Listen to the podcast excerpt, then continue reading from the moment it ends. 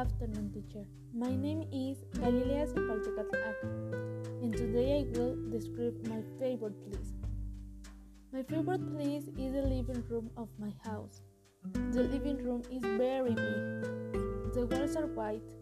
In the living room, there are two sofas and one armchair. The biggest sofa is my favorite. The room has a large window with white curtains.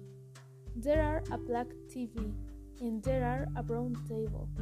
I love it when the curtains open and you can see the sky and the clouds. My living room gives you peace of mind.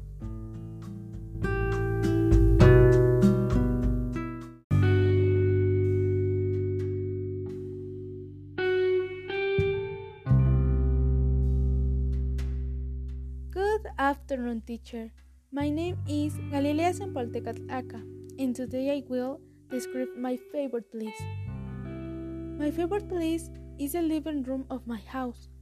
The living room is very big. The walls are white. In the living room, there are two sofas and one armchair. The biggest sofa is my favorite. The room has a large window with white curtains. There are a black TV and there are a brown table. I like it when the curtains open and you can see the sky and the clouds. My living room gives you peace of mind.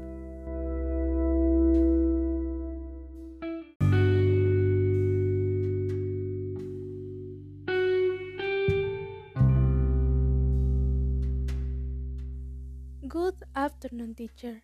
My name is Galilea Sempoltecatl Aka, and today I will to describe my favorite place. My favorite place is the living room of my house. The living room is very big. The walls are white. In the living room there are two sofas and one armchair. The biggest sofa is my favorite.